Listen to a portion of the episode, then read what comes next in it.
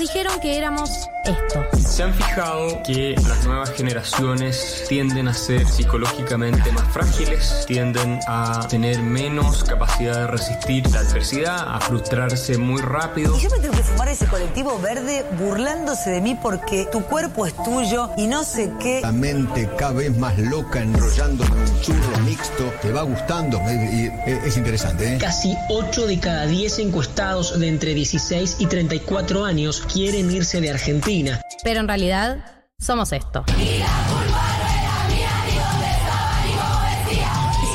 Educación sentimental que hemos recibido y que es constitutiva de nuestras maneras de responder afectivamente al mundo. Porque le doy un beso, me quiere matar a mí, la homofobia no se acepta en mi país. Miren, esto no es Twitter, hay reglas, hay sanciones. Yo no pienso ser su víctima, no tengo problema en ser su enemiga y en demostrar insistentemente que para mí lo que le vienen a proponer a la sociedad está mal.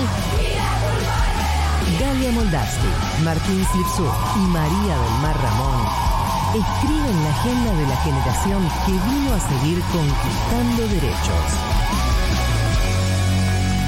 Esto es 1990.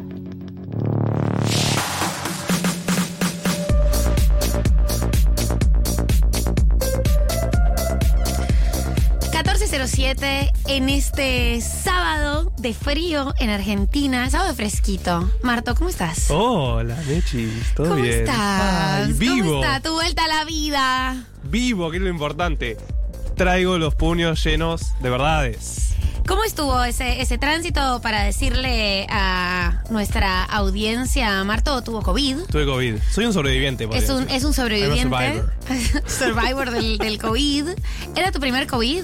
Mi primer COVID era virgen. Ah, boludo, a vos por nunca eso- te había dado COVID. Tal vez por eso me pegó fuerte también. Claro, te dio, te dio duro. Sí, me dio duro, me dio duro eh, insólitamente. Porque uno piensa que es joven y fuerte, pero se ve que no. Se ve Se ve que no tanto. Se ve que no tanto. Eh, así que si me escuchan toser o me escuchan de repente morir al aire es por eso. Pero Es igual el post-COVID. Es el Eh, post-COVID. estoy tranqui. Pero tranqui, no contagio, así que ya fue. Morir. Sobreviviste. Sí, sobreviví, que es lo importante. Eh, ¿Vos cómo Marto ha vuelto de- del COVID, Gali no está. Gali no está, nos abandonó. Nos abandonó, nos abandonó eh, el, el día de hoy. Esta vez de Salta. ¿Es Salta la linda? Sí, salta la linda. Yo quiero, quiero eso, como todos los adjetivos de las provincias de Argentina. No, pero creo que solo Salta tiene. ¿Solo Salta tiene? Sí, Salta la linda. Después no hay, no es tipo Córdoba la mejor, Santa Fe la increíble, no, es tipo Salta la linda. No, pero Santa Fe tiene que tener alguno. Pero es un eslogan. Claro. que- Sí, no, para mí es solo Salta, ¿eh? No sé, manden si, si conocen otros eslogans así conocidos, pero para mí es solo Salta la linda. Que es muy raro lo impuesto que está en la sociedad, porque es Salta la linda. A mí ya no, no se me ocurre decir Salta sin decir la linda. Claro, el que creó esa campaña de No, marketing, la verdad, tiene que ser ciudadano ilustre Salta. Eh, totalmente. Es una persona que ha dejado muy por lo alto eh, el nombre de la provincia de Salta. ¿Vos conocés Salta? Conozco Salta, eh, acá muy común en el mundo progre, sobre todo porteño, Sí.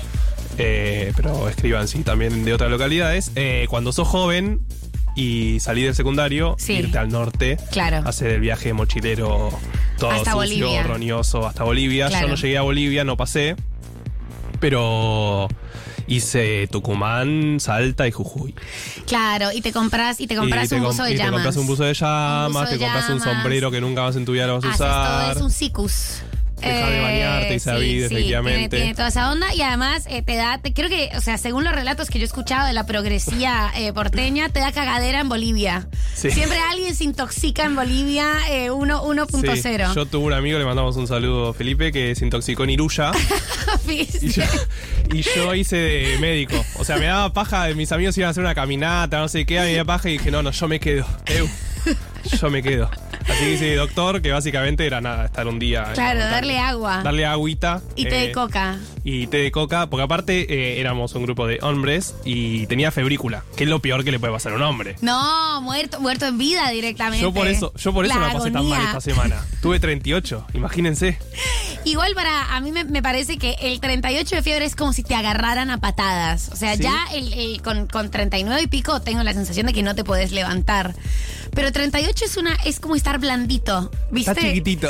Y está blandito, el cuerpo es como blandito, la piel es como un papel, como, o sea, no entendés. Aparte, a mí me pasa algo que no sé si les pasa a ustedes también, oyentes, pueden escribir al 11 40 66 000, no sé bien qué pueden escribir, pero algo pueden escribir. Eh, me pasa que me quiero medir todo el tiempo. O sea, no medir la fiebre, sino medir hasta cuánto llego. Entonces, sé que tengo fiebre, me drogo, pero cuando ya pasan las 8 horas, dejo estar un rato. A ver qué onda. A ver qué pasa. A ver cómo reacciona mi cuerpo. Y de repente 39.5 y vos decís, "Uh, la puta madre. No, no, pará, claro. That escalated quickly. Claro. Como, uh, no, ¿qué pasó? Acá nos están diciendo. Misiones la hermosa. Muy forzado, Misiones, la Misiones- hermosa, chicos. O sea, literalmente salta la linda, no funciona. Claro, se así. recopiaron aparte. Córdoba la docta. La docta. No, sí, no sé. San Luis, otro país. No, para. Tucumán para es Córdoba. el jardín de la República. Córdoba, la docta, es no muy sé qué- malo. qué quiere decir eso. Mar del Plata, la feliz. Sí. Eso es cierto, es verdad. Pero vos decís que es Mar del Plata, coma, la feliz. Porque para mí es más como un sinónimo. No sé, como podés hablar de Mar del Plata o podés hablar de la feliz. Sí, un sinónimo. Vos no, vos no hablás de Salta como voy a la, la linda. linda. No, es verdad, es verdad. Un sinónimo de periodista es eso. La, la Claro, temporada en la feliz. La temporada la feliz. En el segundo párrafo, por favor. Uruguay es el mejor país, por supuesto. Uruguay es el mejor país. Eso de. Tiranos de temblado. temblado. Mejor que Le Francia, mejor un- que París. Sí, le mandamos un saludo que seguro nos está escuchando. Acá nos dicen Misión de la Hermosa, Salta se copió UPA. Dicen que Salta se copió de Misión de la Hermosa. No. Eso sería muy fuerte porque el que te copia y la pega te da una bronca. Mal, boludo, qué terrible, porque Misiones no la pegó. O sea, Misiones, Misiones y Salta la Linda, la verdad que quedó, quedó muy instalada en la sociedad. Córdoba la adopta por la universidad. Claro, bueno, pero hay muchas universidades en todo el país ahora. Queda Formosa, el Imperio Verde. Sí, no, entiendo que la docta es por la universidad, yo entiendo eso, pero queda medio raro, chicos. Santiago del Estero, madre de ciudades. pero, ¿por qué? No, ¿Qué tiene es que ver? Espectacular. Madre de ciudades, yo siento que hay un. El estadio de Santiago del Estero, creo que se llama así. Eh, la cantidad de mensajes es increíble, me parece fantástico que nos cuenten cómo se le dicen a, a sus provincias. Yo recuerdo que, em, que esto lo hablé con Gali alguna vez. En Colombia, viste como, para mí uno de los, el, el copy, como el eslogan de Argentina era Argentina, un país con buena gente. Y yo Sí. creo que eso no es ex- exclusivamente kirchnerista, para mí eso estaba desde antes, ¿o no? Un país con buena gente, para mí buena gente. es kirchnerismo, ¿eh? Kirchnerismo puro. Sí. Eh, pero, ¿sabes por qué? Porque. Porque va, va cambiando esa la marca país. Claro, la marca país, bueno. No, no va a estar de los 70 No, el país no. con buena gente. La marca país colombiana, Uy, a eh, ver. en los primeros 2000, es que era, es espectacular esto. Era eh, Colombia. El único riesgo es que te quieras quedar. o sea, el país era tan peligroso en un momento y estábamos tan mal vistos para el exterior que un periodista, no, un publicista dijo, pará, pará, tengo una re idea, pará, tengo una re idea, juguemos con esto, o sea, juguemos con la mala imagen de este país y reconvirtámosla. Y yo me imagino cómo fue, o sea, cómo fue esa secuencia de malísimas ideas, no tiene ningún sentido, ¿cómo vas a hacer un eslogan que diga el único riesgo es que te quieras Es quedar? literalmente falso. Es literalmente falso y ya te pone nervioso de base. No sé si me quiero quedar, porque tiene que ser un riesgo esto. O sea, no sé si quiero correr ningún riesgo. Aparte, si es un riesgo es porque te secuestran. Claro, total, como es que te quieras quedar secuestrado, o sea, como que te, que te guste el secuestro y después la cambiaron a Colombia es Pasión, que después fue la, fue la marca país y después se debatió mucho sobre lo oscuro que habían sido esos años de el único riesgo es que te quieras quedar. Muy raro. Yo cuando fui a Colombia había mucha, pero mucho marketing con It's Colombia, not Colombia, para los yankees. Ah, sí, viste, como no, nos agarró por ahí. nos Claro, por como ahí. que les agarró el, bueno, vamos a hacer un, un juego de palabras, ellos que tienen una- una universidad parecida, Claro. pero, pero no había visto. No, es que único era, era muy de última etapa de los noventas, primera, primera, primeros cinco años del- hasta el 2005. Sí, sí, acá dicen, me hace acordar de Puertas Pentágono, real. era como, la policía de Colombia debía ser tipo puras armas y era tipo, esto no es el riesgo, el No, único riesgo. El único riesgo es que era terrible y además como unas mariposas amarillas, no sé, unas imágenes así como súper eh, exóticas entre, entre comillas. El único riesgo es que te quieras quedar. Vos decís, eh, sí, fuerte. A ver. Tucumán sigue siendo el jardín de la República. ¿Por qué Eso- es el jardín de la República? ¿Qué nos mandan? Eso también es raro porque. ¿Qué significa? O sea, ¿qué querés comunicar? ¿Jardín de la República? O sea, es como. ¿Sos el patio trasero de la República? O, o sos como, tenés flores, no sé, no se entiende. ¿No? Medio raro. En los 70 nos dice un oyente, es el eslogan poco feliz de Argentina era los argentinos somos derechos y humanos. Sí. No. Dictadura. Claro, pero eso, eso era público, o sea, era un eslogan sí, sí, sí, público. sí, Somos derechos y humanos. Compite cabeza a cabeza con el único riesgo. Así que, así Bueno, pero era, dictadura y un poco también lo que Claro, querían comunicar. claro. Esto, esto fue todo sentido. democracia, Eso, entre, entre, comillas. Eh, muchos mensajes diciendo Córdoba la docta porque fue la primera universidad. Sí, chicos, yo entiendo que es importante la Universidad de Córdoba, no lo quise menospreciar, pero digo, es raro que sea la docta. Es muy poco marketinero. Claro, o sea, ¿por qué en Buenos Aires diría Buenos Aires la inteligente, no sé, la pensadora? Es medio raro. Bueno, en una época Bogotá era la Atenas de América Latina. ¿Por qué? Nadie sabe. Porque- No queda claro. No queda claro porque no es que fuera una meca intelectual. La Atenas. La Atenas eh, Sudamérica. Mendoza, tierra de sol y buen vino, me gusta esa. Pero no, Lo no. de Sol es raro no- igual. No, suena, no suena tan. Tiene que ser un poco más breve, tiene que ser más punchy. El, Pero el nada, solo Mendoza, tierra del vino. Quedaba muy El Muy vino, me parece. Muy claro, es un específico, muy, muy chorra. Era demasiado. me Mendoza maravillosa. Sí, el Jardín de la República por Cerro y las Yungas. Ok, pero medio raro porque. Hablando de Tucumán, el Jardín de la República. Medio raro que sea por un cerro y por las yungas. O sea. ¿No? Hay selva en otras provincias también. Eh, Así que recordemos a Mechis. La historia del el, el Jardín de la República, estoy totalmente de acuerdo. Como. mm, no sé si queda bien. Porque aparte, seguro son esas cosas que deben haber quedado de hace muchos años. Yo siento que Salta la Linda es un poco más moderno, pero no lo sé, la verdad, estoy hablando completamente sin saber. Porque Córdoba la docta, nadie en el siglo XXI puede decir, vamos a ponerle Córdoba la, la docta". docta.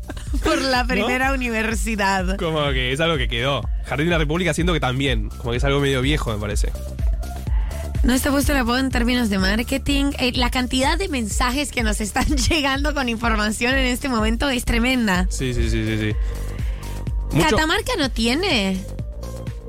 Catamarca, o sea, ahora quiero saber de todas Catamarca las siento que tendría que hacer un juego con que es todo con A. Claro. Catamarca, la más alabada. Alta, la más alta. Ah, nos pueden contactar de Catamarca si nos están escuchando y les hacemos un buen slogan. Mendoza, cuna de la libertad, se está usando. Rari también. ¿Por qué cuna de la libertad? Medio Milei, ¿no? Suena. Totalmente. Es totalmente libertario eso. Cuna de la libertad, ¿a cuenta de qué? ¿Qué pasó en Mendoza, que es la cuna de la libertad? Acá nos dicen que en los 2000 el eslogan de Córdoba era Córdoba, corazón de mi país. Y está un poco bien pensado porque está medio en el centro, pero es medio rari también. A ver, acá nos mandan. No, esto es espectacular. Buenos Aires, la Reina del Plata, la Ciudad de la Furia, la París de América. Mar del Plata, la Perla del Atlántico, la Feliz. La perla del Atlántico La Perla del. Atlántico me enloquece. Nadie nunca le dijo la Perla del Atlántico. Porque aparte, pará, el Atlántico tiene muy buenas playas. Y no sería, Y no sería la de Mar del Plata, Plata. esa. O sea, pero, O sea, yo lo quiero mucho Mar del Plata. pero pensás justo en- la perla. Igual pensás en la Perla del Atlántico y te imaginas en el casino. No en una playa, sino en ese casino. En ese casino kitsch que además es súper triste porque la gente, o sea, hay muchas personas con problemas de, de juego en juego. ese casino. Sí, Como no es, no es Las Vegas, no es algo. Bueno, pero en una eh, época entiendo que era más, más como high level. Claro, no, ahora te, Ahora te impresiona, es como, ay señora, no, no, vamos para afuera que hace un lindo día. Dolores, primer pueblo patrio, Rosario, la Chicago Argentina. No, ese, ese es de Wikipedia. Para mí es imposible que sea así. es una, no, esto está en Wikipedia, nos Sí, sí, un, por eso, por eso. un- un Muy raro. screen. Acá nos dicen de Catamarca, el eslogan es hermosa por naturaleza. Bueno, está bien igual. Mendoza efectivamente es tierra del sol y del buen vino, Bariloche, la Suiza Argentina. Ese es un montón también. La Plata, ciudad de las diagonales, la de- detesto. Ciudad de los Diagonales es cierto, eh, pero también para mí queda como sinónimo, como la feliz de Mar del Plata. Campana, la Manchester Argentina. ¿Qué carajo tiene que ver? ¿Por qué Manchester? No entiendo. La Manchester. Pero aparte, ni siquiera es que Manchester entiendo que es muy lindo. Siento que es un lugar feo. Campana, el municipio. Claro, total. Siento que es eh, medio feo Manchester. No, eh, quiero saber por qué Campana en la Creo- Manchester. yo, si tuviera que arriesgar del lado económico, siento por las fábricas. Manchester es medio mucho fábrica y Campana tiene ahí techín y mucha fábrica también, Claro. mucho humo. Tal vez tiraron por esa. Me imagino, porque ¿qué otra cosa puede No se me, se me ocurre qué más. Manchester? Eh. Villa Carlos Paz, la, pe- la Perla de Punilla, Salta la Linda, San Miguel de Tucumán, el Jardín de la República, Santiago del Estero, Madre de Ciudades. El de Madre de Ciudades es muy raro, la verdad, porque. ¿Qué quiere decirme? Que fue la primera, primera, Sí, primerísima. primera ciudad, pero después tuvo ciudadcitas. Ciudadcitas, son todos ¿Por descendientes. qué madre? Claro. Santa Fe la Cordial, Ah, es- vos decís. La cordial, bueno, es como un país con buena gente medio. Es Claro. como que quieres comunicar. Es somos cordiales. somos Eh, simpáticos. está bien, no sé. Ushuaia, la ciudad de fin del mundo. Fin del mundo es bueno para mí. Sí, sí, totalmente, Tiene- totalmente. tiene- Fin del mundo tiene mucha mística. Sí, yo es quiero, el fin del mundo. Yo quiero al fin del mundo. El faro, el faro del fin del mundo. El no, faro del No fin sé del por qué me mundo. importa, pero quiero verlo. No, totalmente. Quieres estar al fin del, al Sí. filo. Eh, ¿Vos te acordás todavía está ese? Todavía venden ese vino postales del fin del mundo. Sí. A mí nunca me pareció un vino rico, pero lo que, lo que es ese título, ¿ah? Y todavía lo veo y lo compro porque se llama Postales, del, fin del, mundo. Es un montón. Es tiene mucha mística el Sí, fin sí, del sí, mundo. tiene mística. Corrientes, la ciudad de los murales. Rara también. O la ciudad del chamamé. Pero, pero eso ya es más como específico, es como decir la cuna del chip, no sé, Sí. como. Y sí. Ya es, pero es un atributo. Claro. O sea, claro, no sé. No sé, de- de dónde es Mercedes Sosa. Y sí, bueno, no, no es que es un eslogan de la provincia, ¿entendés? Como, y sí. Tandil eh, sería de, de los chorizos. Claro. De los- Tandil, cuna Ah, del de los salami y el quesos. queso. Cuna del salame y el queso. Resistencia a la ciudad de las estatuas. No, pará, ¿por qué? Eso es ¿Cuántas malísimo. hay? No. eh, y San Salvador de Jujuy, la tacita de plata. La tacita de plata La tacita de plata enloquecida. es conocido, pero tampoco tiene mucho sentido, ¿no? O sea, ¿qué me estás queriendo comunicar? Es medio raro, sos frágil. o sea, sos medio cheto y frágil. Sos de la nueva generación, sos de una nueva generación, sos emocional, como la gente joven ahora. Eh, o la barría la ciudad del cemento, porque hay cementeras. Sí, está. ¿Cómo se llama la cementera conocida? No me sale. Loma Negra, muchas gracias, David. Loma Negra eh, es de Olavarría. Comodoro Rivadavia, la ciudad del viento. Sí, sí, ya te. La ciudad del viento, un poco me gusta, pero me parece un mal marketing también. Porque, No, o sea, no, no, no. quiero una ciudad que solo es conocida por su viento. Rosario, la. La cuna de la bandera, ¿no? Bahía Blanca y del viento, dice David. No sé, a ver, vamos a ver. Bahía Blanca. Bahía Blanca entiendo que es medio como un. ¿cómo Un se deprimido. llama? Claro, como un pozo, entonces tal vez hay viento. No sé. Llamemos un geógrafo. Rosario, la Chicago, Argentina, por el cordón industrial. Bueno, pará, pero ¿qué, qué es esto? Pero, ¿y, y por qué todo el tiempo? ¿Qué, qué es esta obsesión con el país del norte? Claro. Todo, todo nos tenemos que No. referenciar Y entre eso y Manche- Manchester. Manchester también, ¿qué tiene que ver? Hay ciudades industriales en otro lado. Les puedo mostrar una ciudad industrial acá de Tolosa, chicos. no sé. Totalmente. La de Río- Tandil la marca es un lugar soñado. ¿Un lugar soñado? No, esto es un montón. Un Eh, poco me gusta igual un lugar soñado. O sea, es un montón, porque un lugar soñado te tenés que vender muy arriba. Claro, la, la- la vara está muy alta si Pero, es un si, te lugar vas a, ven- soñado. si te vas a vender, te vas a vender para arriba, no te vendas no te como vendes la cordial. Claro. O sea, la gente saluda. Bueno, Donde entonces- te decimos buenos días. Donde te decimos buenos días cuando entras a un negocio. Queda medio rari. Es un montón. Eh, hemos aprendido muchísimo eh, en esta apertura maravillosa sobre, no sé, los, los sinónimos, los sobrenombres, los eslóganes Los de eslóganes. las Acá nos provincias decían, y ciudades argentinas. Están confundiendo eslogan de gobierno con eslogan de provincia, con cómo se conoce la provincia. Bueno, es todo más o menos. Bueno, no, tu conocimiento popular, como, Sí. como, cómo se conoce. Eh, hoy tenemos un programón. Ah, sí, podemos vender el programa, ¿no? Vamos a meter el programa, además de haber aprendido. 20 minutos hablando de la, provincias. la Manche- estoy, estoy fascinada igual Sí, con no, la. Manchester. Es que, ¿qué? Eh, Aparte, me imagino que viene alguien del exterior, ¿no? Y acá, acá, acá es Catacampana. Es como Manchester, ¿viste? Pana, ¿dónde carajo estoy? Es como Manchester. ¿Viste Manchester? ¿Vos Bueno, decís? pero en Argentina. Claro, no, no, no, había, no había correlación. Eh, hoy viene Gaby Pepe Hoy viene Gaby Pepe. con esa columna fantástica para hablar de, de política y chimentos, eh, detallitos y rosca. Eh, así que todas las preguntas que tengan para Gaby Pepe sobre lo que está pasando en este país convulsionado. Por suerte no pasa nada. Por suerte no pasa nada y pasa todo al mismo tiempo. Y pasa de todo. Qué filosófica. Todo pasa. Todo. Eh, Viene Andy Schimmelman con Viene Andy Schimmelman. su columna de deportes. Vamos a hablar porque hoy a las 4 de la tarde, o sea, en 1 hora 35 minutos, es la final de la Champions League. Vamos a hablar de eso, pero también vamos a hablar de otras cosas, porque no todo. no El hombre no vive solo de la Champions League, pero es una buena parte. Es una buena la parte mujer, sí. eh, de las personas. las personas. No conozco, no estoy familiarizada con la Champions, más que la canción de la Champions, Que muy buena. me la enseñaron El- ustedes acá, de hecho. el himno. El himno de, la Champions.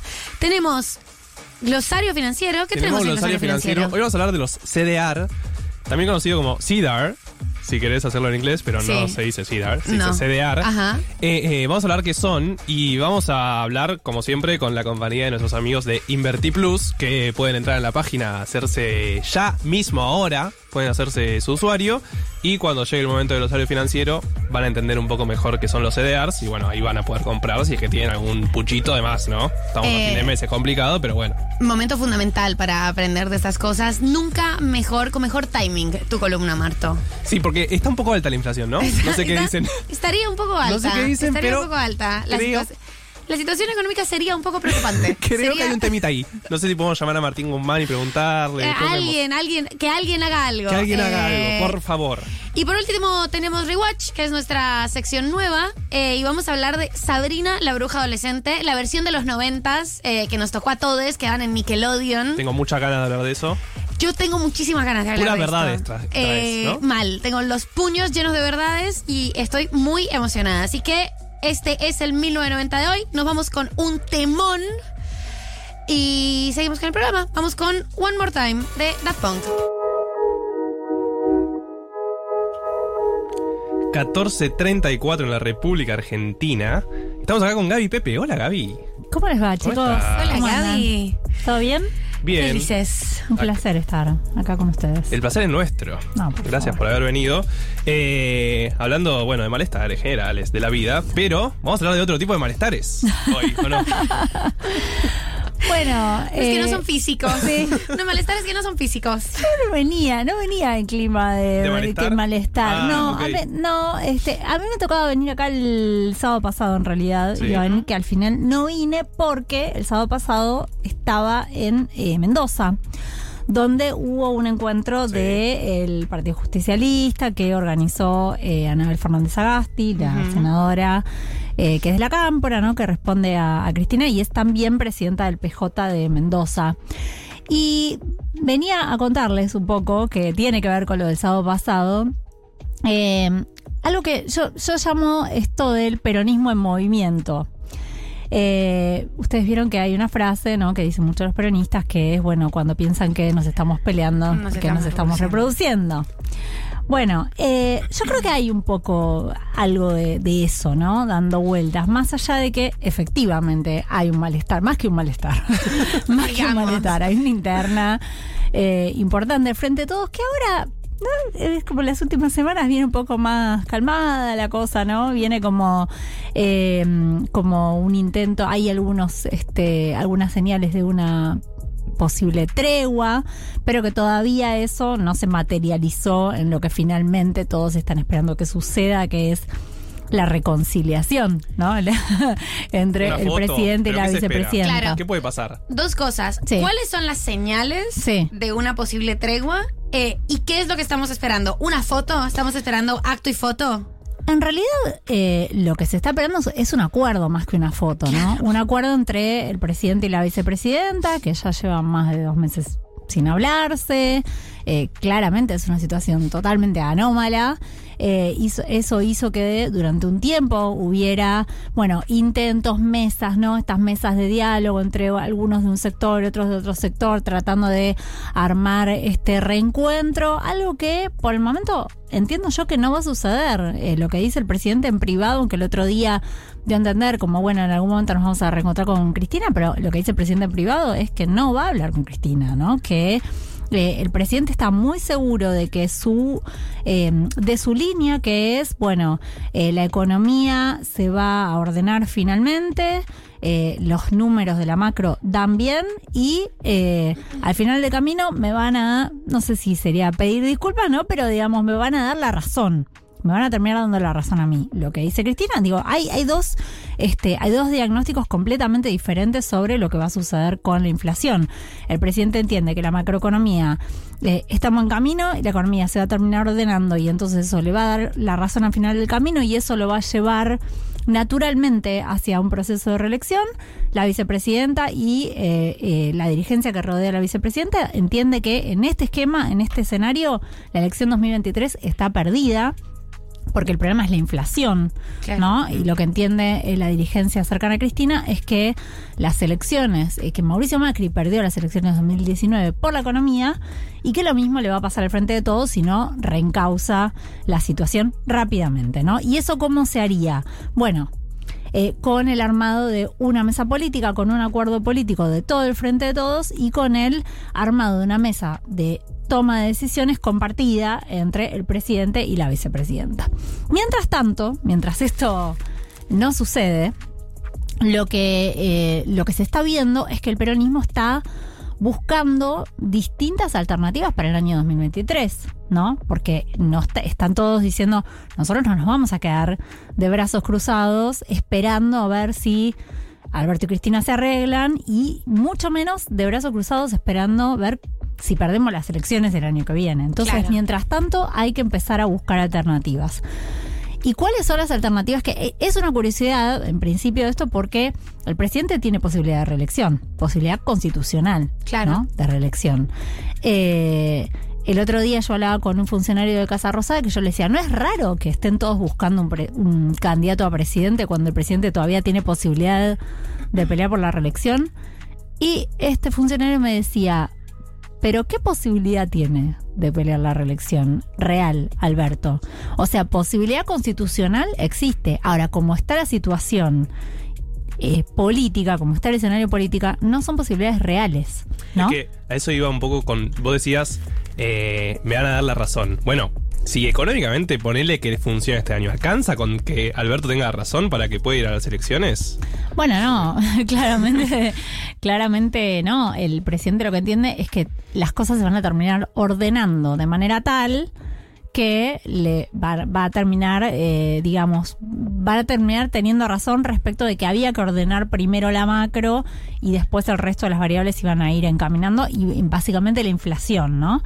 Em, lo que ve el, sector más ligado a Cristina es que el ve un presidente encerrado hmm. en en una posición y con un núcleo de dirigentes cada vez más acotado.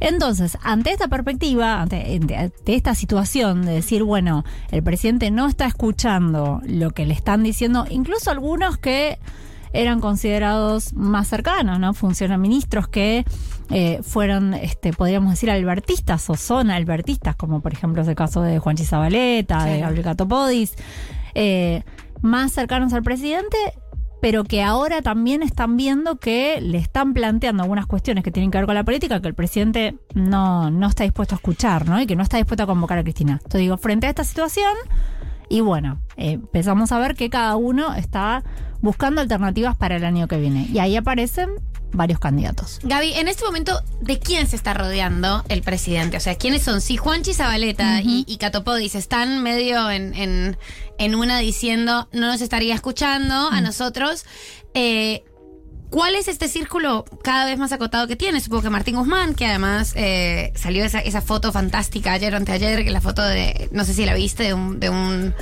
fotoreportero, que es ellos dos mirando por la ventana. Eh, pero bueno, ¿con quién está hablando? ¿Con quién está armando? Eh, ¿Y cuáles son las interlocuciones de Alberto en este momento? Bueno, ahí hay em, Em, hay una descripción, ¿no? Es que como, bueno, ¿cuál es el primer anillo, el primer cordón? De, sí, el primer cordón. el primer cordón y cuál es el segundo cordón. El primer cordón o la mesa más chica sigue siendo Santiago Cafiero, canciller, antes este jefe de gabinete. Está eh, Juan em, Olmos, ¿no? Eh, jefe de asesores del presidente. Vilma Ibarra, la secretaria legal y técnica. Gabriela Cerruti, la, portador, la portavoz eh, presidencial. Julio Betovelo, el secretario general de la presidencia y no mucho más, ¿no? Gustavo Belli, secretario de Asuntos Estratégicos y no mucho más. Ese sería como el anillo más cercano al presidente. ahí eh, hay una particularidad, ¿no? Y es que ninguno de esos eh, dirigentes tiene eh, territorio propio. Claro. Ninguno tiene un, un distrito, ¿no? Que le responda políticamente. Entonces hay un segundo anillo de este, funcionarios con los que el presidente tiene diálogo. Eh, entre ahí sí podríamos anotar a Juan Chizabaleta, a Gabriel Catopodis, a Jorge Ferraresi, este ministro de, de, mm, de vivienda. Ahora, esos son los que le están pidiendo al presidente Alberto Fernández que abra esa mesa y que vuelva a hablar con Cristina, ¿no? De hecho, lo dijo Gabriel Catopodis de una manera muy explícita, que hay que, eh, que, que Cristina tiene que ser parte de la mesa eh, de la toma de decisiones. Ahí también está Juan Mansur, ¿no? El jefe de gabinete. Claro. Ahí, entonces, digamos, en ese segundo anillo hay dirigentes que sí tienen territorio propio y que están diciendo bueno, hay que escuchar más a la política. El caso de Martín Guzmán o el caso de Matías Culfas, que son ministros de mucha confianza del presidente, eh, son, son interlocutores, pero no son los interlocutores para la política, ¿no? Claro. Son eh, ministros, eh, digamos, más técnicos. Eh, yo, yo lo que veo como una particularidad es esto de que empiezan a aflorar una cantidad de candidatos cuando el presidente todavía tiene posibilidad de eh, pelear por la reelección. Bueno, ¿quiénes son esos candidatos? Bueno, Jorge Capitanich es uno, ¿no? El gobernador de Chaco se está, se está posicionando. eh, hoy lo va a recibir al presidente, lo estaba eh, recibiendo en este momento al presidente en Chaco. Recordemos, Capitanich organizó hace eh, dos semanas también la llegada de Cristina a Chaco, ¿no? Donde dio una conferencia, la vicepresidenta. Bueno, hoy lo recibe el presidente. ¿Para qué? Bueno, para la presentación de la institucionalización del Frente de Todos en la provincia de Chaco. Es muy curioso lo que pasa porque eso que está haciendo Capitanich en Chaco con el Frente de Todos es lo que le está pidiendo la dirigencia al presidente y lo que le está pidiendo Cristina al presidente que haga con el Frente de Todos a nivel nacional. Claro. Es decir, que arme una mesa del Frente de Todos a nivel nacional en la que participen todos. Bueno, Capitanich quiere ser, ¿no? Está eh, armando, está recorriendo algunas provincias, está, está organizando algunas bajadas de dirigentes suyos al conurbano bonaerense. Estuvo eh, hace un par de semanas, estuvo en Roma con el Papa Francisco, volvió muy contento. Eh, estuvo también en Bélgica. Bueno, está armando algunos movimientos. Por otro lado está, por ejemplo, eh, Guado de Pedro. Guado de Pedro que eh, por lo pronto está armando, está haciendo política, ¿no? Se muestra mucho más públicamente, también se muestra con los, bueno, ayer estuvo con, con los gobernadores y con Mansur en Tucumán, estuvo la semana pasada en este acto que organizó Anabel Fernández Agasti en Mendoza, fue como un protagonista así de, de ese acto de Mendoza. Está también Daniel Scioli, que... El eh, pichichi. el El Pichichi eh, embajador, pero un momento, eh, Sí. Guado además parece ser como uno de, de los de los filamentos que une eh, la cámpora con eh, el gobierno, Sí. con los ministros, con los gobernadores, ¿no? Se mantiene firme en esa posición de sacarse fotos con todos. Sí, es un poco el interlocutor de Claro. todos. Eh, es un hombre de Cristina, claramente, ¿no? No hay, hay otra definición posible que un hombre de Cristina. Es interlocutor de todos y es, por ejemplo, quien invitó la semana pasada al acto de Mendoza a Juan Manuel Urtubey, ex gobernador de Salta y hombre muy crítico Claro. de Cristina, también Claro. y del presidente. También estuvo con Barrio Nuevo, con Luis Barrio Nuevo, Sí. ¿no? Guado de Pedro. Digo, se muestra como, eh, se le dicen como el canciller de la cámpora, ¿no? El Bueno, hombre... viajó al exterior también. Viajó Hizo al como exterior, giras. Medio hizo raro. giras, estuvo medio raro. Me gustó. No, medio raro para un ministro de Interior que viaje afuera, ¿no? Al exterior. Al Sí. Literalmente medio raro. Sí, así, así lo dicen, esto como vos estás diciendo, lo dicen muchos dirigentes cercanos al presidente, ¿no? ¿Qué tiene que ir a hacer el ministro de- del Interior? ¿Por qué, ¿Por qué está el ministro del Interior en Roma, en España? ¿Qué va a hacer? ¿Por qué fue Israel como 10 días con, con siete gobernadores? Eh, sí, claramente ahí te está mostrando que hay un movimiento que tiene que ver con otra cosa, ¿no? Claro. No solamente con es el ministro del Interior. Digo, Scioli está armando en desde Brasil, eh, yo le digo, es una campaña offshore la que hace Scioli porque eh, lleva gobernadores a Brasil. Ah, les hace Eh, el tour. Les hace tour, les lleva empresarios de cada provincia, arma, este, eh, tiene mucho que ver no con la cuestión de la, del, intercambio comercial con Brasil, es lo que él ¿no? Eh, Habana se tomó Brasil directo. O sea, al, al alfajores Habana. Es lo que, eh, lo que impulsa logró. Scioli, sí, que Sí. tiene que ver con el intercambio comercial, la promoción de cada una de las provincias en Brasil para exportar productos, pero también es parte de, eh, bueno, un posicionamiento de Scioli que lo que dice es, si el presidente Alberto Fernández no va por la reelección, yo me anoto de vuelta, ¿eh? Él ya está en esta. Ya está con Totalmente. estas ganas. Tiene, sí, sí, él lo que dice es que va si no va el presidente. Ok. Y después está, por supuesto, Sergio Massa, que también, ¿no? Hace su juego propio. Pero dijo hace poco igual Sergio Massa en, en una declaración Sí. tramposa, no existe para mí el 2023. Bueno, eso hay, hay una idea, ¿no? De que es muy pronto, de que es muy pronto empezar ahora a anotarse para el 2023, que quien arranca tanto tiempo antes no llega, ¿no? A- al año que viene. Pero sí está claro que cada uno va armando su propio perfil y eh, se va, digamos, va eh, haciendo política y este, definiendo su lugar.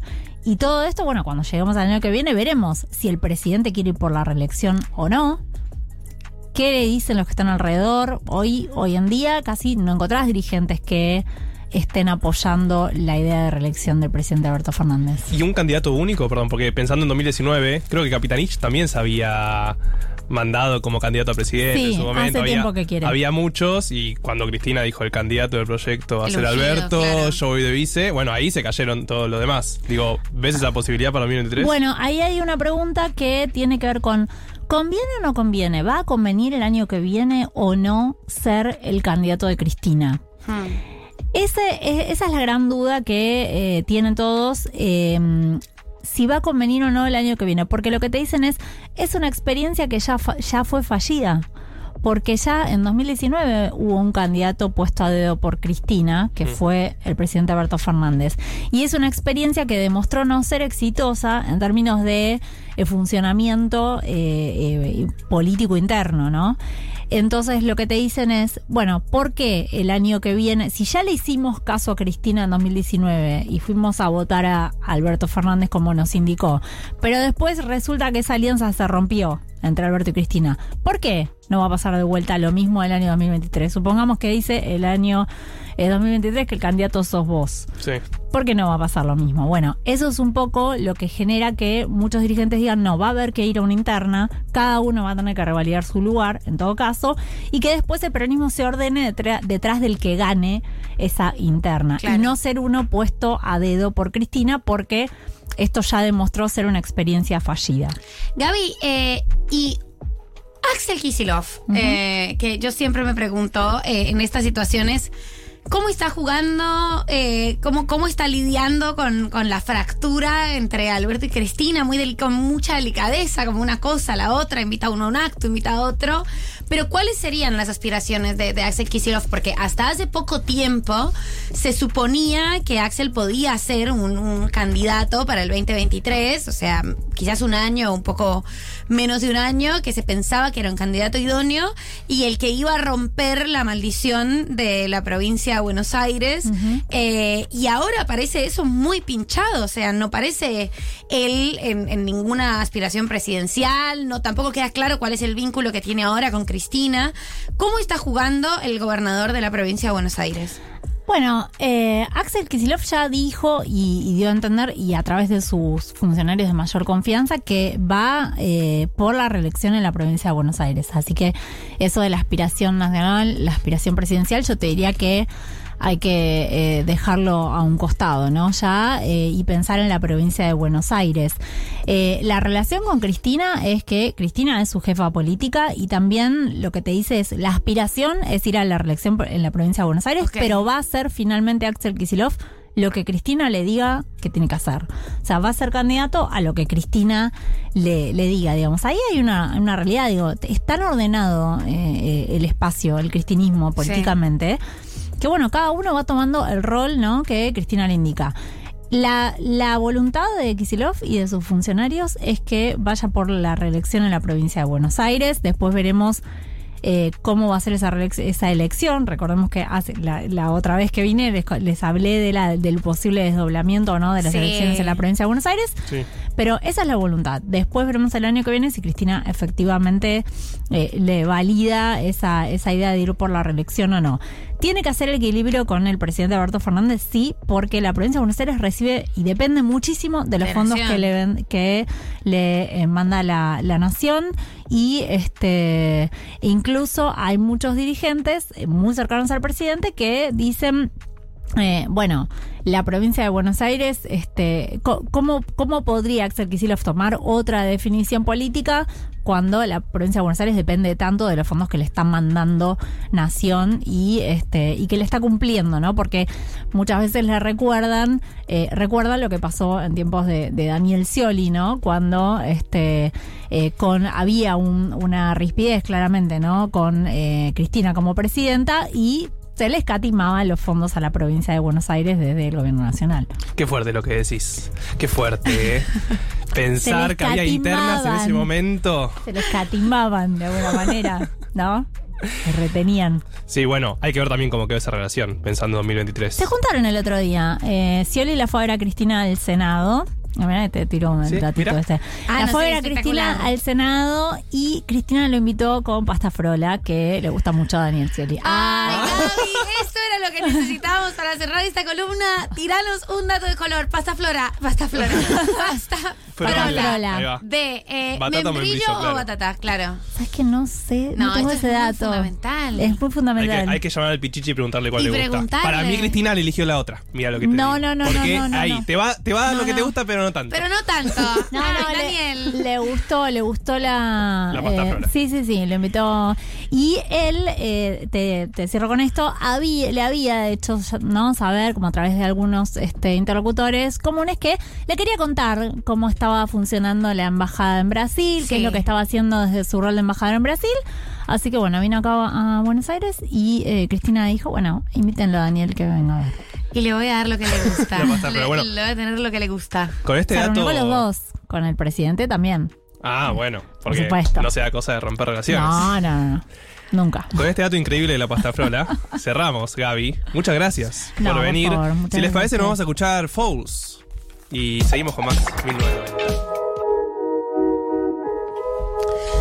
1502 eh, en la República Argentina. es, es para que no extrañen a Gali, que hacemos esa, esa- esa entrada de radio. Héctor Larrea. Sí, Héctor, sí, sí, sí. Héctor Larrea, Galia y yo. Pero aparte, ¿cómo abrís si no? Tipo, hola, estamos de vuelta. puede ser, Volvemos, volvemos a 1990 y estamos en la mesa con Andy Schimmelman, nuestro, le va, chicos? nuestro especialista en deportes. No, muchas gracias por el aplauso, Marto. ¿Cómo les va? Sí, quedó medio triste porque.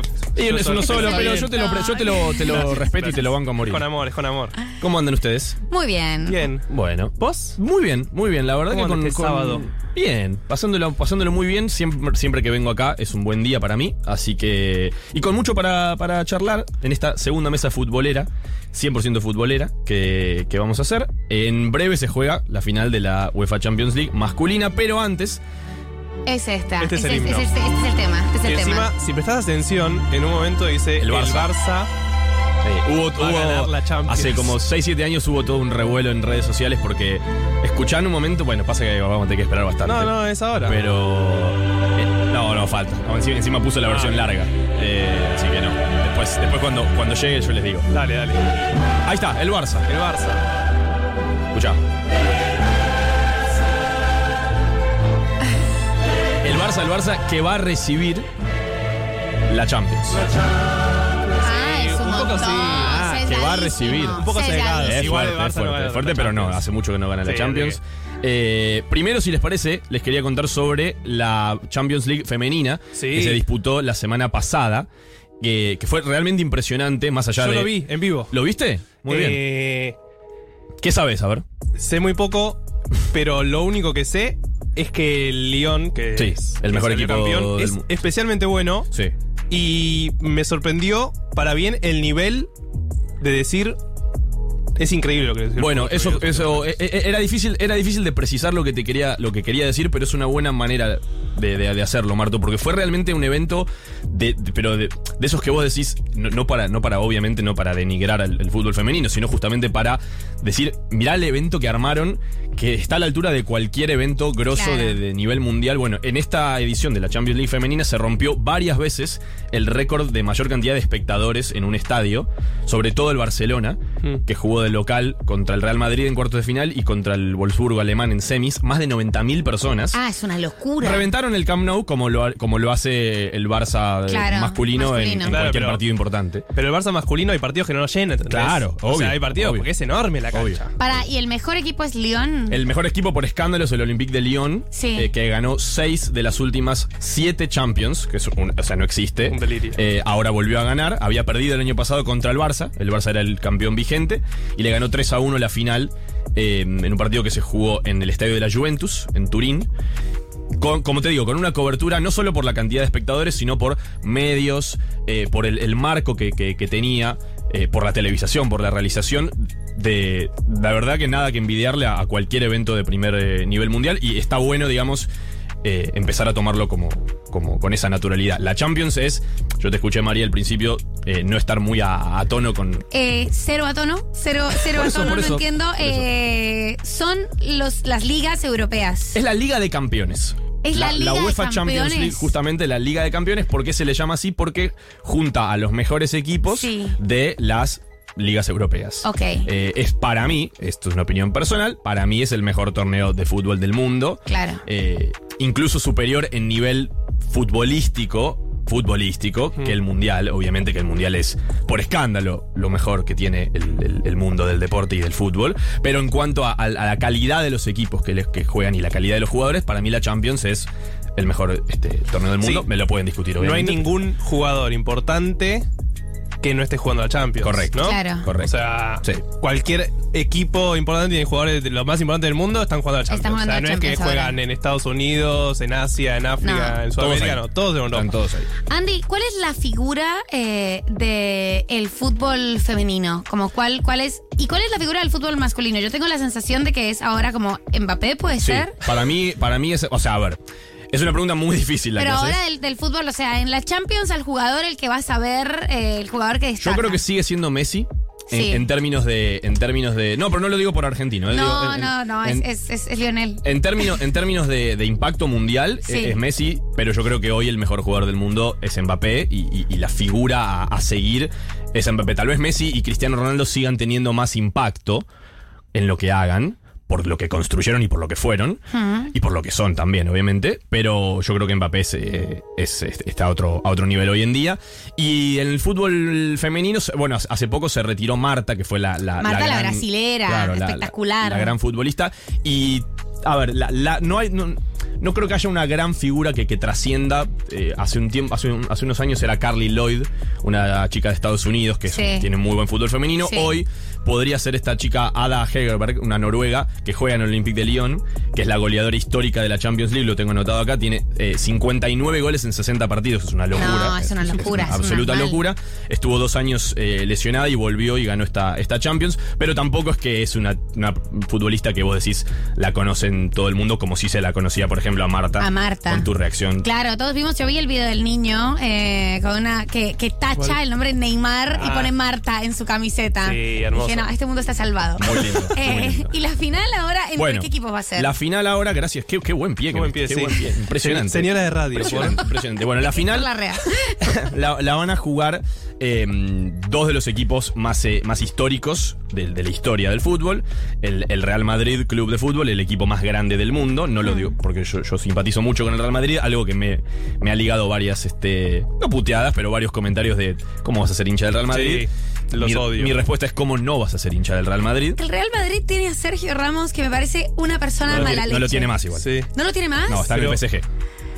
Todo lo compró el PSG. Todo lo compró el O sea, PSG. no tiene sentido. Sí. Vos también sos propiedad del PSG. Yo soy propi- no, no, no me enteré, pero a partir de. Siento que yo también, Sí, sí, o sí, sea, sí, sí, estoy sí. firmé con el PSG de Es la- repente. Es la que se viene. Es la que se viene. Ay, no, Eh, qué aburrido así, qué aburrido. Bueno, pero mira, aún. toda esa guita. Sí, pero ¿sabes qué, ¿sabes qué pasa, María? Que la plata no, no compra la felicidad. y que el PSG compró a, a Messi, a Sergio Ramos y a todo lo que se te ocurra. De hecho, acaba de renovar a Mbappé. Sí. No, lo- eh, no pudo fichar a Mbappé, el Real Madrid, como dijo Diego. No sé Sí. si escuchaste. Diego ese- tiene un video No sé si viste ese video. ¿No, No. lo viste? No, no, no. Por Dios. No, no hay, no hay forma de tenerlo, ¿no? La parte de cuando, cuando Diego dice ficha a Mbappé es, es, es, es espectacular. Es un video de hace cuatro años, ponele, en donde Maradona, con muchísima certeza y con una. Con La un- vio, el Diego la vio. La no, no, vio, no, boludo, siendo la literalmente vio. Nostradamus, eh, le dice a un periodista cualunque eh, árabe, cuando todavía estaba en Emiratos, Sí. que el Real Madrid tenía que fichar a Mbappé. Y pero eso pasó hace un montón de Hace tiempo. cuatro años. Mbappé, ¿cuántos tenía? Nada, era- 17, eran chiquititos, como, jugaban, en el, jugaban en el. Mónaco. Es Mbappé que para mí es la revelación del ¿Te parece el nuevo el que puede? el que, el que puede el que puede superar a muchos. No. no pudo fichar. ¿Y por qué no lo fichó? ¿No lo Pero- fichó? Yo le digo a Florentino. Le digo a Florentino. Ficha Mbappé. ¿Pero de qué se- Pero se lo deje. O sea, eh, cuando, cuando nos vimos en, en- ¿En la FIFA? en la- en la FIFA. Sí. Ficha a Mbappé. Ese- Me dijo, y, pero, pero sabes que tengo a Ronaldo, que tengo este. No le entraba. Ficha Mbappé. Ficha Mbappé. pero ¿y dónde metemos a Bale? ¿Eh? Y Bale es que entonces no pueden jugar todos. Bueno, pero escúchame, que lo vendan a Bale. Que lo vendan a Bale, que lo regalen a Bale. Escúchame. Si Bale, Bale, Bale, Bale. No, espera, espera, espera, espera. espera. Regalado tampoco. No, no, no, regalado no. No regala a nadie. Y, me, y menos Florentino lo va a regalar. Florentino es el presidente del Real. Madrid. El- que le gusta la guita, ¿no? No, pero pará, y el, el nivel de, de- Tenía toda la razón Toda del la mundo razón del Diego, ¿entendés? O sea. delirante, esto no tenía idea. Bueno, eh, volviendo a, a esta final. eh, así todo, con todo lo que Con tenía el, el- el. PSG, el Real Madrid en esta, en esta edición de la, de la Champions League ha hecho algo que realmente.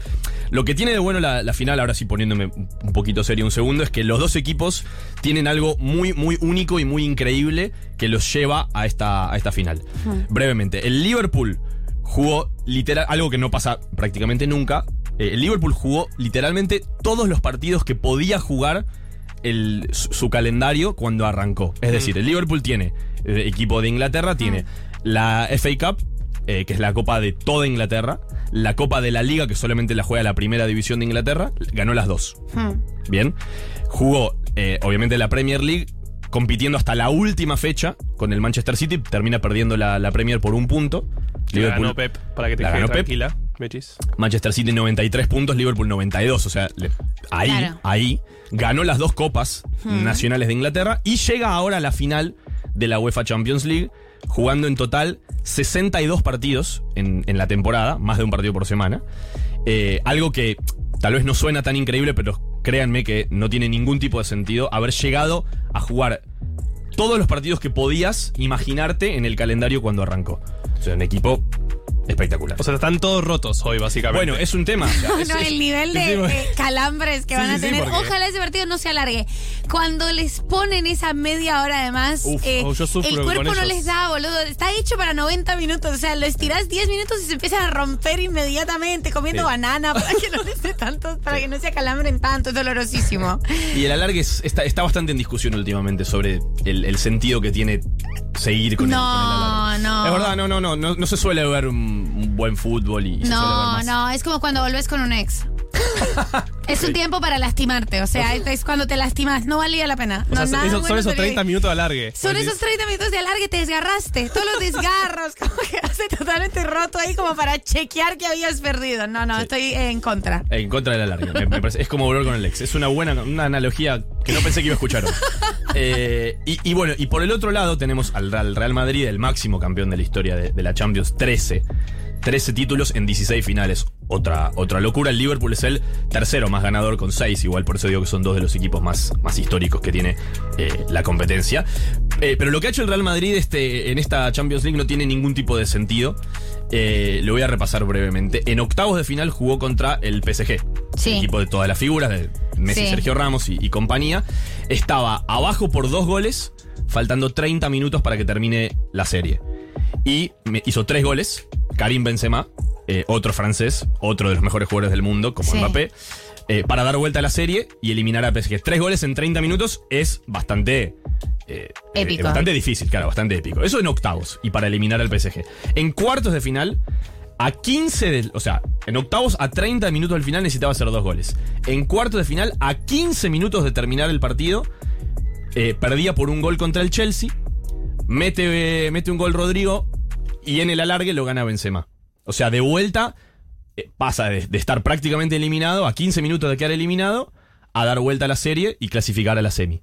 Y en la semi, para terminar con, con- con- con toda esta locura in- impresionante, juega contra Pep.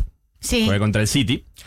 Arranca perdiendo a los dos minutos Sí. en, en Manchester, en la ida, pues, es Desmoralizante. ida y vuelta. Sí. los. Arranca a los dos minutos perdiendo en Manchester y va perdiendo el Real Madrid en 179 de los 180 minutos que, se, que, que dura la serie. Son dos Sí. partidos de 90 minutos.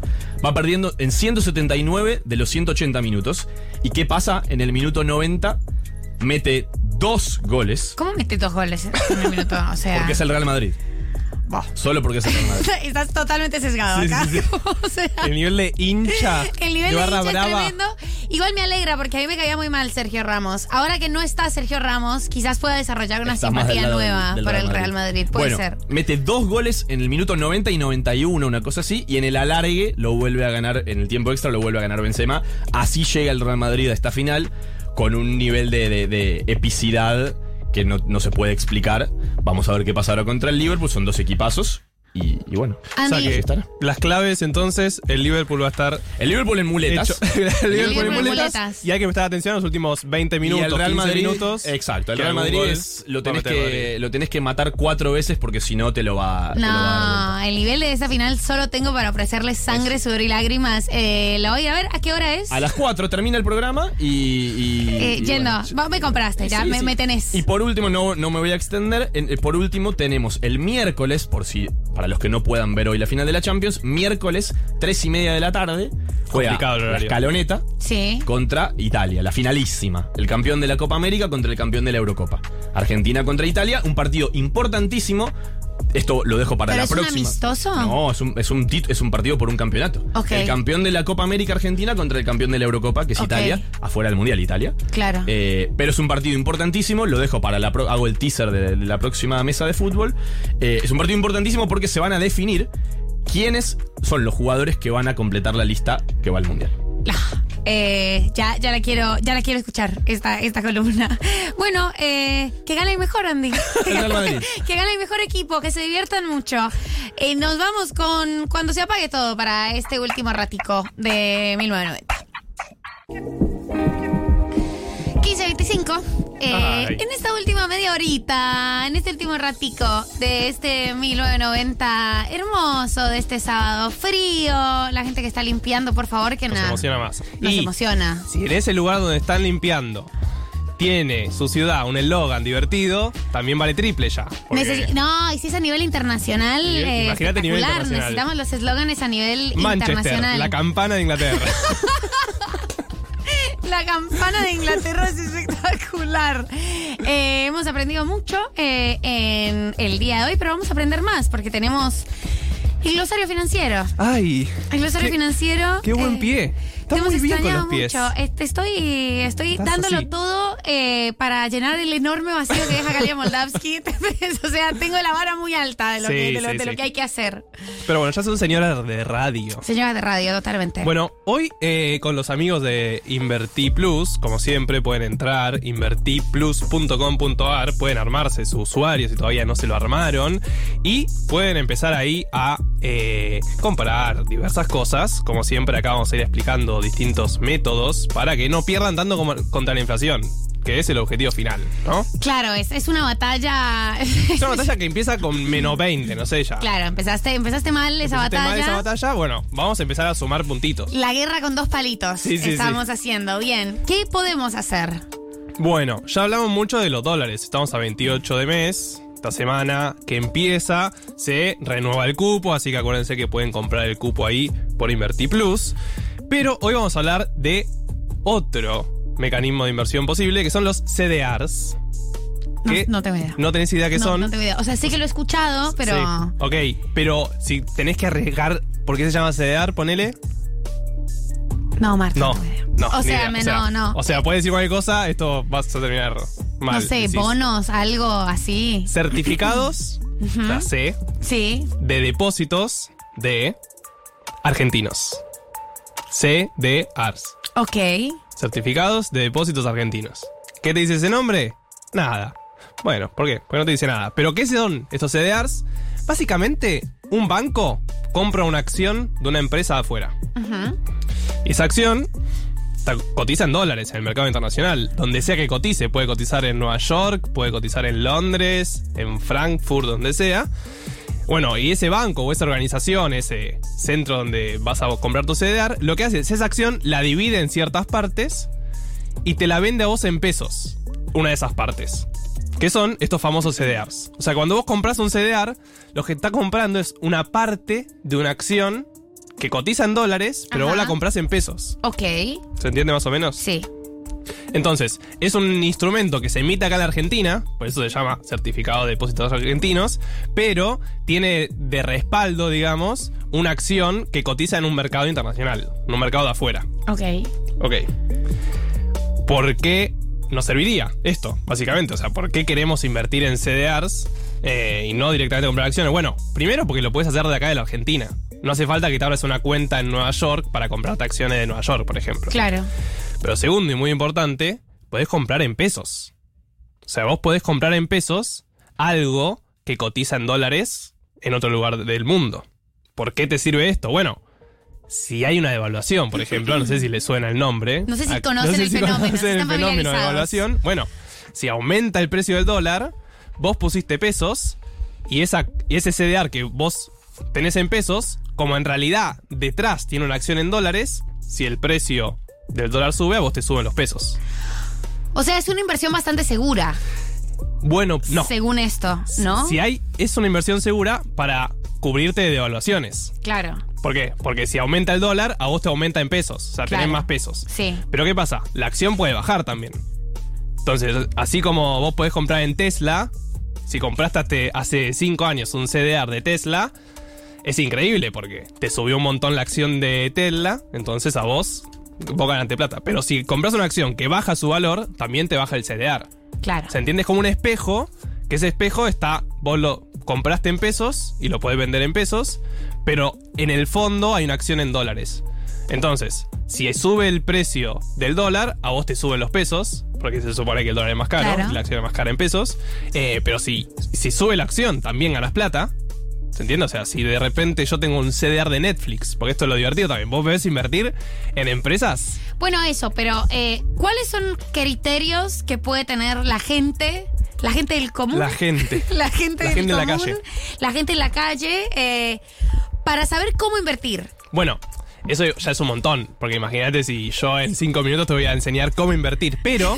pero hay, hay algún, sí, hay algo, pero hay sí algún hay, método. hay, hay- hay secretos. Ok.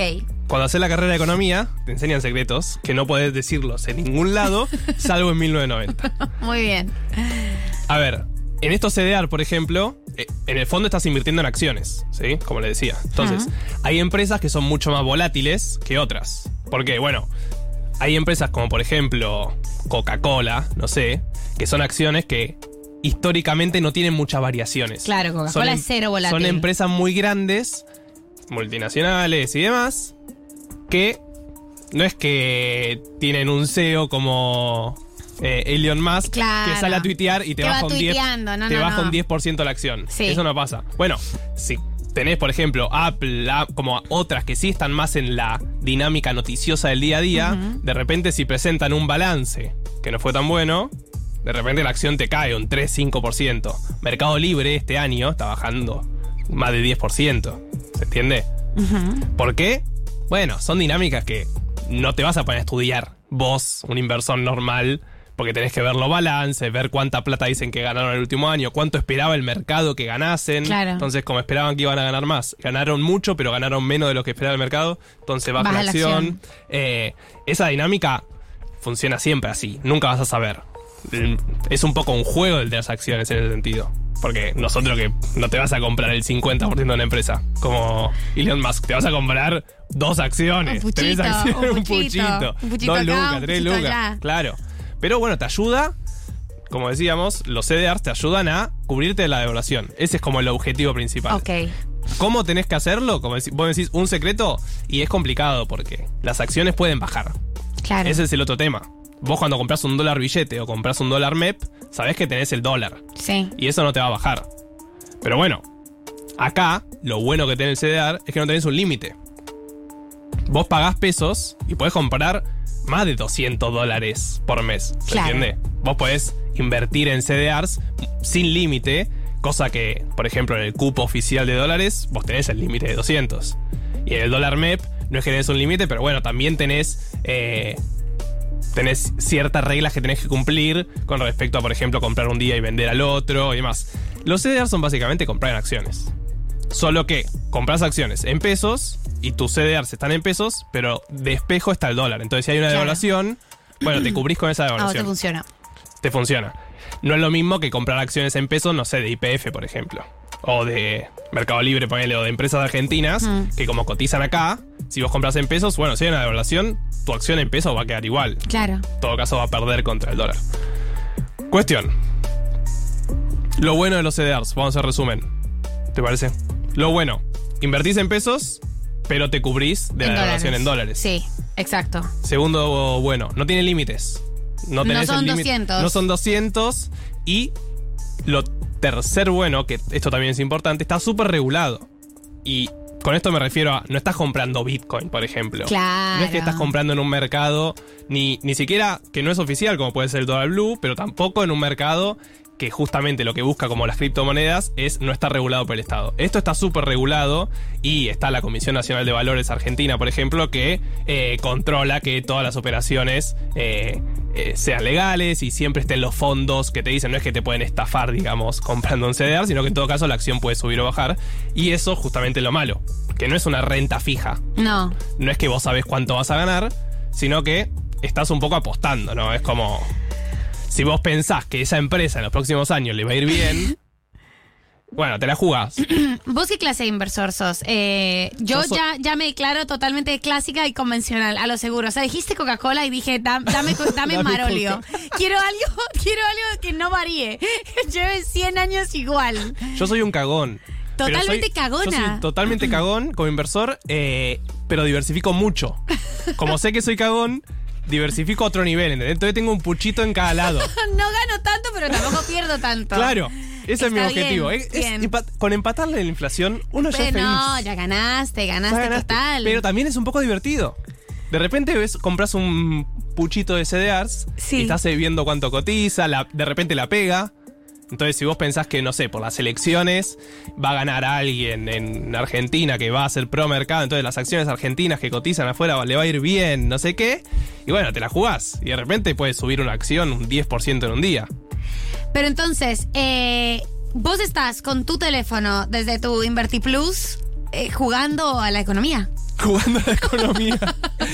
O sea, jugando a la bolsa. o sea, no somos Martín Guzmán, no es que jugamos a la economía. no, no, jugando a la bolsa en Low Wall Street. Yo So- me siento Low- con claro. mi aplicación y mis 700 pesos para invertir el, el Leonardo DiCaprio. Claro, y eso es lo bueno también que tiene el CDR. No tenés un límite mínimo que tenés eh, 50 pesos. Sí, bueno, los CDR tienen precios. Sí. Algunos tienen precios más altos, otros precios más baratos, según cuánto cotice también esa acción. Eh, pero podés empezar a invertir con muy poco. No es que necesitas 20 mil pesos. No, ya con mil pesos puedes entrar ahí, compras algún CDR y vas viendo. Y Te va la viendo el comportamiento de tu CDR. Claro, y vas viendo, lo vas siguiendo.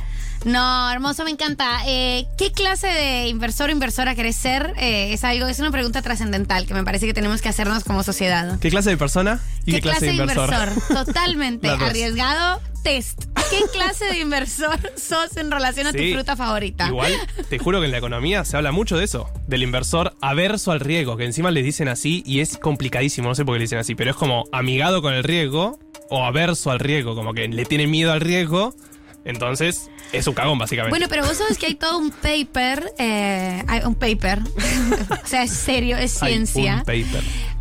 Es un paper, es un artículo del New York Times. Ok, que más ya o menos ya lo no mismo. estoy segura. Claro, es más o menos lo mismo.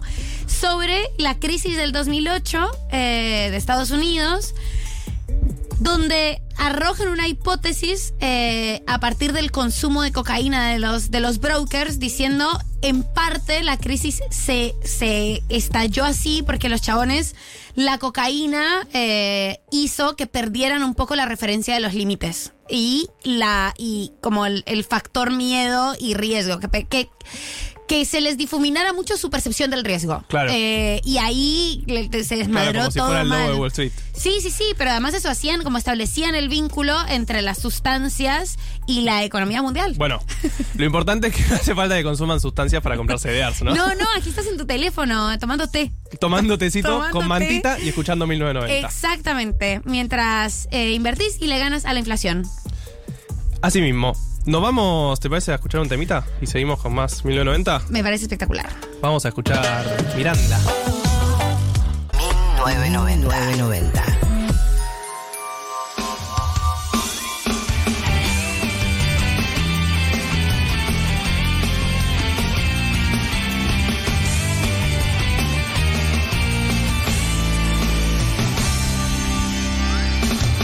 This is so not me. Es que eh, esta, esta música, este sonido, eh, ahora que tenemos esta nueva sección, ya lo saben, se llama Rewatch. Sí. Volvemos a ver cosas muy de, de nuestra... Es educación sentimental, educación humana, no sé, contenidos audiovisuales que nos acompañaron. Sí, le pusimos rewatch básicamente a ver las cosas que nos a crían. rever las cosas que nos criaron. En esta oportunidad eh, tuve, no, no sé todavía cómo denominarlo, no sé cuál es el adjetivo, eh, pero me repetí Sabrina la bruja adolescente. Sí, es importante que lo digas porque escuché la apertura que puso David muy bien, muy atinadamente. No tenía idea que esa era la apertura. Como que no me acordaba ¿no para nada. acordás? La apertura no me la acuerdo para nada. Le pido, eh, por favor, a todos los oyentes que nos manden al 11 40 66 000 si se acuerdan de Sabrina, la bruja adolescente. Es sí, esa de la serie me acuerdo. de la serie Obvio, El Gato Salem. La serie gato. la daban en Nickelodeon. Eh, 1996 es cuando empieza esta serie y termina en el 2003. Eso, al. Un montón de tiempo. Sí, duró siete temporadas. Es de eh, ABC, la productora, pero a nosotros nos llegó. A Latinoamérica llegó vía Nickelodeon. Yo la volví a ver. Eh, tenía, tenía mucha curiosidad, recordaba muy poco, recordaba como el asunto de el gato Salem, las tías eh, Hilda y Zelda, La- Harvey Kinkel. Yo me acuerdo solo un episodio que era el de los frijoles que arma, que subían un árbol gigante, no sé bien a qué viene el caso, pero no me acuerdo muy bien como la dinámica de la serie. Las tías eran las brujas, eh, y ella también era bruja o no, ¿cómo era esa cosa? Eh, era así. La serie empieza cuando ella tiene 16 años, cumple 16 años, Sí, ella vive con sus tías. Entre paréntesis, las chances de que esa actriz tuviera 16 años son nulas. O sea, Melissa tenía John 38 Hart. cuando Sí, sí, la sí. Ina- ella inauguró eh, el Personas Mayores. Personas Claro. Mayores haciendo roles de jóvenes. Ella cumple 16 años y se da cuenta de que tiene poderes mágicos. Ok. Una trama nunca antes hecha. Una trama nunca antes hecha. Y entonces ahí sus tías le dicen, sí, sos bruja, tenés poderes mágicos y ahora te vamos a enseñar a usarlos. Y hay una razón por la que vivís con nosotras, eh, yo no me acordaba de eso, y es que eh, el papá está como en un consejo de brujos, eh, vive dentro de un libro, y la mamá de ella es mortal.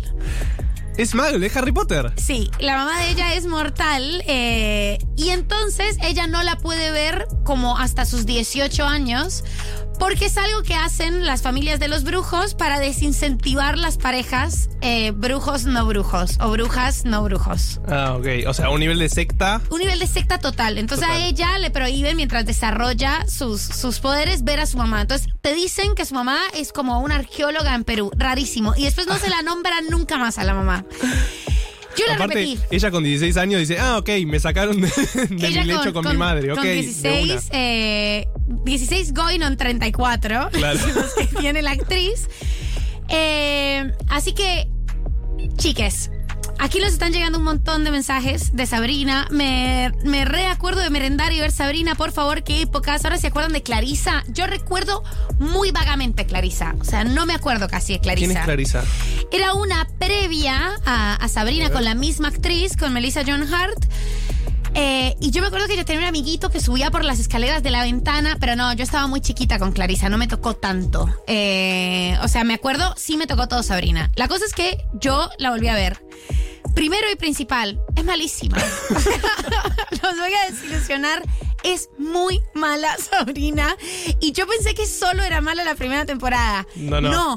es muy mala todo el tiempo, Sabrina. O sea, Es malísima, chicas. Pero- No, no la repitan. Quédense, quédense con ese recuerdo, estar merendando, tomándote una chocolatada, volviendo del secundario. No la repitas, la serie es mala. Tengo un vago recuerdo que es. Tenía muchos reidores. ¿Eso así? Como que los chistes no eran tan graciosos, sino no era tan tipo de gag. Pero tenía reidores que reían todo el tiempo en momentos raros, ¿no?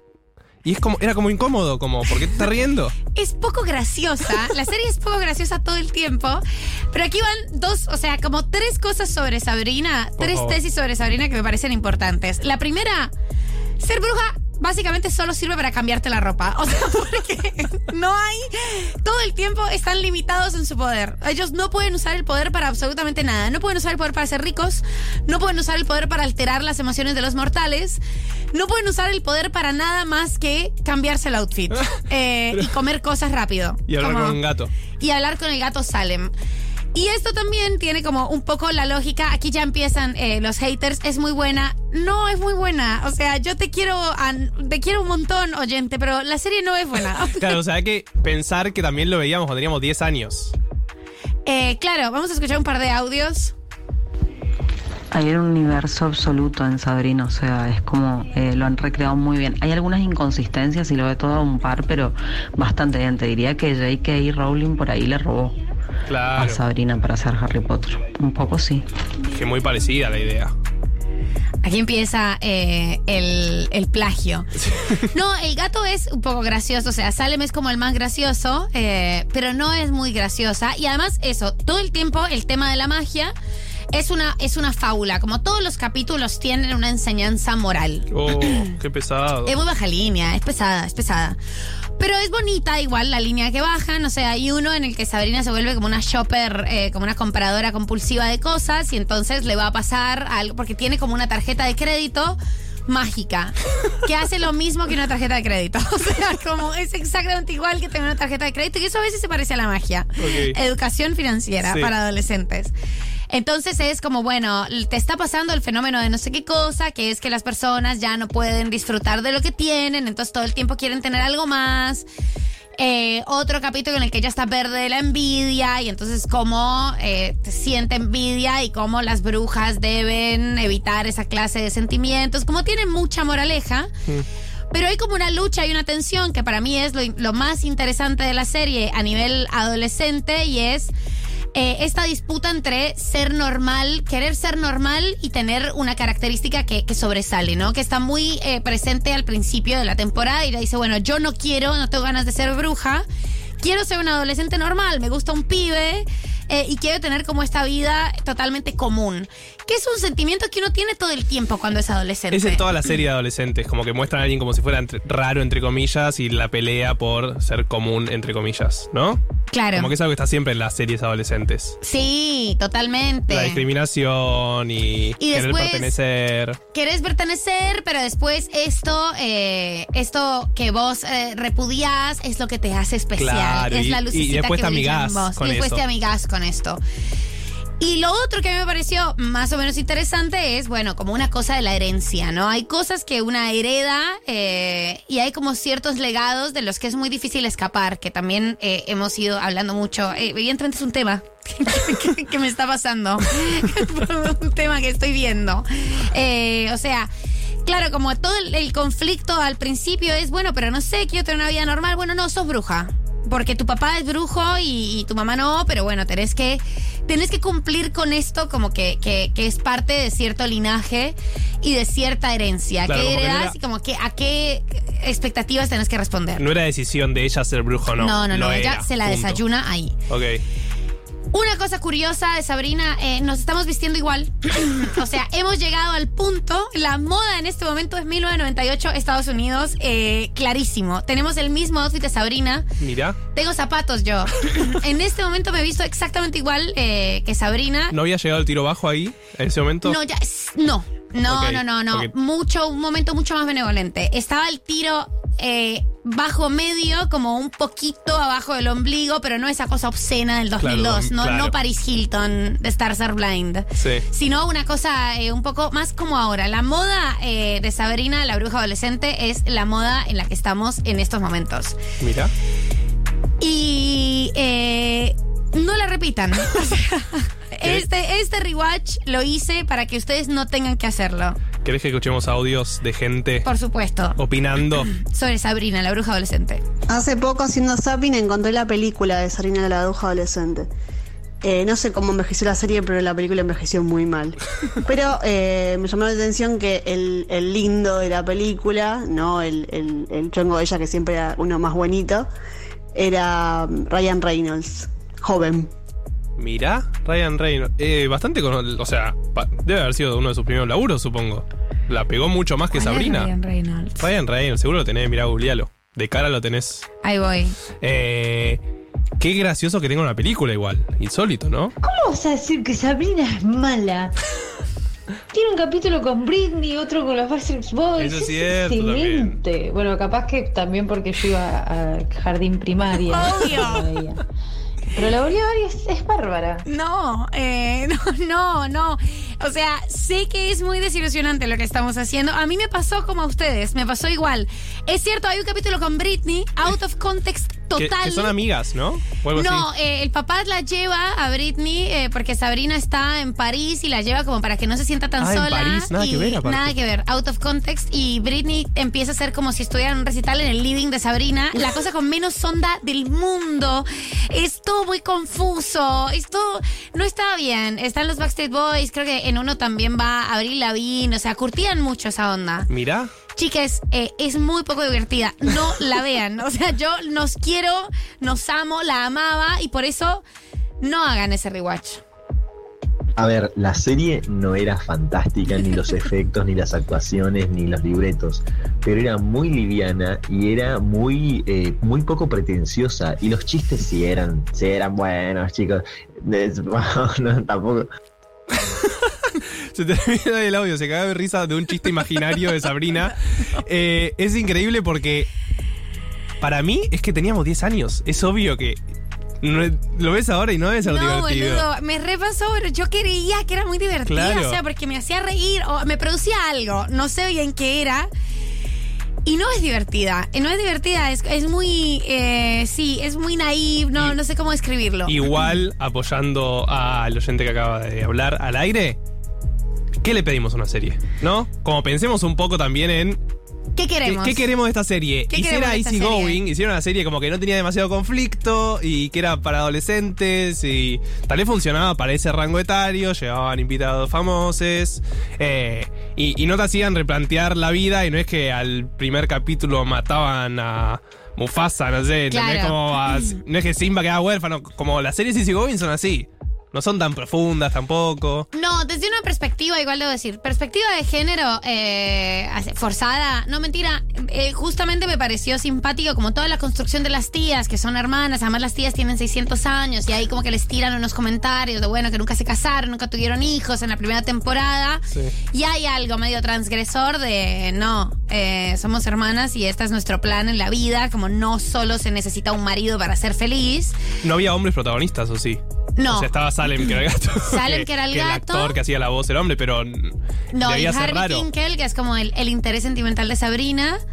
Pero sí, gira poco en torno a los hombres. Es una cosa como súper familiar entre ellas, el consejo de las brujas. Y algo muy liviano, muy, eh, muy para tomar la merienda. Sí, yo me vi Sabrina y me encantaba. Además, amé ese capítulo en el que ella crea los Backstreet Boys porque en esa época pues estaba en furor completo eh, estas boy bands. Y amaba a Salem. Yo quería un gato igual. Sí, creo que todos queríamos un gato como Salem, ¿no? Que hablara, sobre todo. Ah, Eh, re necesito, necesito saber cuántos gatos Salem hay eh, de esta generación. Igual, nace de ahí el gato Salem. Yo creo que sí. Yo, yo Hay algo de Salem y brujas de antes, ¿no? ¿O estoy delirando? Sí, La bruja la de bruja de Salem, claro, pero no había un gato que se llama Salem. La No, creo que no. Hasta Sabrina, creo que no. Como esta es la, la primera. Claro, Salem es un eh, lugar, estamos de acuerdo. Sí, sí, sí. Donde quemaron a las brujas. Las brujas de Salem. Así que eh, esto fue este rewatch. No la Decep- vean. decepcionante, básicamente. Te veo Decepcionante. decepcionada. Fue muy, es que fue muy decepcionante. Y yo le di muchas chances. O sea, un momento en el que dije, no, bueno, me voy a ir a temporadas más adelante a ver si agarra un poco más de ritmo. No lo agarró. No, no, la serie nunca agarra ritmo. Eh, pero tengo un recuerdo tan grato de Sabrina la bruja adolescente que me quedaré con ese recuerdo. Y tampoco vi el, eh, la reversión que hizo Netflix. ¿Hay una reversión? Hay una reversión que salió hace dos años, como súper, hace un poco más, quizás tres años. ¿Con personas también? O sea, con carne y personas, hueso. sí, carne y hueso. Eh, súper feminista, súper Netflix 20, 2018. Diversidades. Diversidades, todo. Yo no la vi, eh, pero, pero supongo que creo que tiene cosas copadas. Eh, en algún momento como no, no me enganchó, pero creo que tenía cosas copadas. También una serie como ya escrita de otra manera. Esto es una sitcom súper naif eh, y súper, súper tranquila. Pero el recuerdo eh, de llegar del colegio con el uniforme de 11 años y sentarme eh, y tirarme en la cama de mi mamá a ver Sabrina comiendo galletas María con chocolisto, eso no me lo quita nadie. Ni siquiera, ni siquiera la realidad que es que era una serie muy chota. Así que este es el, el rewatch de Sabrina la Bruja Adolescente. Eh, vamos a escucharnos un temita antes de irnos. ¿te Dale, parece? dale. Escuchamos No Gold Thief de Danger Mouse. Mirá cómo te tiré ahí el nombre. No tengo idea de qué estoy hablando, pero seguro es un temón. Así que lo escuchamos y volvemos a cerrar ya este programa tan bello que se nos está terminando. 1600. 1600. Oh, ya nos tenemos que ir de este 1990. ¿Por qué empezaban a degotear? De botear mal. Yo siempre me estoy boteando. Hay como un momento de la despedida que como que se alarga. Bueno, chao, chao, chao, chao. Eh, Muy y rico empieza, todo. empieza a curtir beboteo. Muy rico todo, que pase Eh, rico. con la cara para el costado. Cara para el costado es fundamental. Eh, pero bueno, terminamos este sábado sin Galia. Esperamos eh, haber estado a la altura. Sí. Eh, Ella está disfrutando Salta la Linda. Salta la que- lina, aprendimos un montón. La Manchester de. la Manchester del conurbano. Sí, ahora quiero ir a Campana. Vean, necesito Quiero ir a ir a campana, pero con otros Manchester. ojos. Como quiero ir a Totalmente. los dos lugares para- Eh, para, para comparar. compararlos y- inmediatamente. Mañana tenemos elecciones en mi país. Les Sí. recuerdo eh, a todos mm, y todas mis compatriotas, por favor, mañana a votar al consulado desde las 8 de la mañana. Eh, si no votan el resto de la semana, eh, muchas personas estuvieron votando toda la semana, teníamos toda la semana para votar. Estamos muy contentes con eso, muy emocionadas. Así que quienes son mis compatriotas, nos vemos mañana en las urnas. Y a las amigas argentinas y de otros países, cierran los ojitos, prendannos velitas, porque es muy importante esto para mi país, así que estamos muy eh, ansiosos. Bueno, mañana se van a saber resultados, pero se supone también que habrá segunda vuelta, ¿no? Parece. Eh, está ahí la Parece, duda. eh, Pero sí. bueno, dejamos para la semana que viene o para cuando haya no, segunda vuelta si y no haremos. hay segunda vuelta, pero ¿sabes cómo voy al obelisco? En concha total, o sea. Eh, Mañana Un Mundo de Sensaciones va a ser un especial eh, sobre las elecciones en Colombia, que va a estar buenísimo. Eh, los, los expertos van a estar a full, les amigues de Un Mundo de Sensaciones. Y bueno, síganlo, eh, cierren los ojitos por, porque nos vaya bien en, para construir una patria más justa, que se sume eh, a una región un poco más justa. Ese es el eslogan de tu Colombia. Ese es el en la mía. Claro, es el en la mía. cuando No vos el seas riesgo es que te quieras quedar. No. Cuando vos seas presidenta es. No, ¿sabes cuál es? ¿Cuál ¿Sabes es? cuál va a ser? A ver. Eh, para todas las personas que habitan el suelo colombiano. Me ah, parece- no, mentira. Ya se usó. Eh, Me pero parece bueno. que sería un poco de ya. plagio. Sería un poco de plagio. Habría un poco igual. de plagio en tu eslogan. Te lo cedemos. Muchas gracias. Eh, pero bueno, así que les pido que nos manden cariño y Bueno, fuerzas. gracias, Mechis, por este programa. Un gusto haber estado contigo. Gracias, Marto. Siempre es un gusto estar Ay, contigo. bueno, gracias a los oyentes, gracias a Juli en la producción, como siempre, la 1, gracias a David en los controles, como siempre, el 1, gracias a Andy que vino, gracias a Gaby Pepe. Y gracias a ustedes por escucharnos, ¿no? Gracias a ustedes por escucharnos eh, y limpiar. y limpiar sus casas. Bueno, les queremos. Nos vemos la semana que viene. Besitos.